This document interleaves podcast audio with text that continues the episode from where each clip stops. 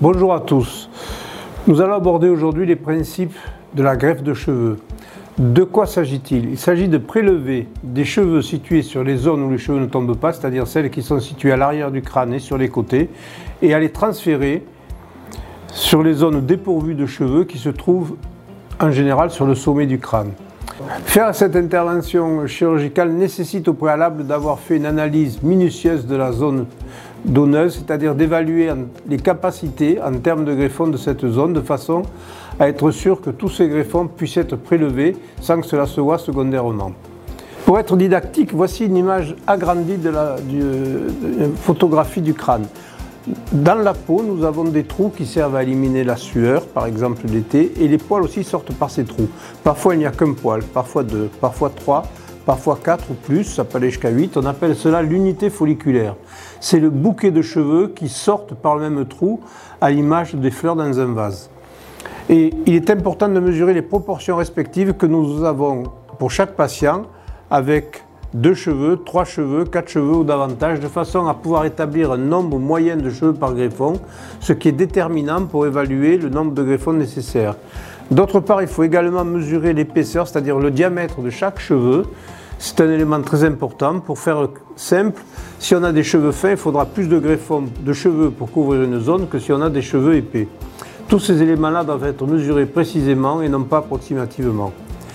Le but des interventions actuelles techniques FUE et de faire un carottage, un micro-carottage du cuir chevelu et vous obtenez euh, un petit cylindre de, cuir chevelu qui mesure 5 à 6 mm de diamètre sur 4 euh, à 5 de long avec des cheveux à l'intérieur. Cela est prélevé à l'aide d'emporte-pièces que l'on voit très bien sur cette photo. La taille des punches actuelles se, trouve autour de 0,9 mm de diamètre extérieur et 0,5-0,6 de diamètre intérieur. Deuxième aspect des techniques de greffe de cheveux concerne l'implantation. De, de nombreuses techniques se, trouvent sur Internet. On parle de techniques DHI, de techniques euh, saphir. De quoi s'agit-il? Il y a deux grandes façons de, faire les greffes d'implanter les greffons. La première consiste à faire des avant-trous dans la peau du crâne avec des lames de bistouri qui peuvent être en saphir. C'est pour cela que certains parlent de technique saphir. Ça n'a aucun intérêt particulier. Et les greffons sont secondairement introduits soit à l'aide de pinces de microchirurgie, soit grâce à des petits tubes à l'intérieur desquels sont poussés les greffons.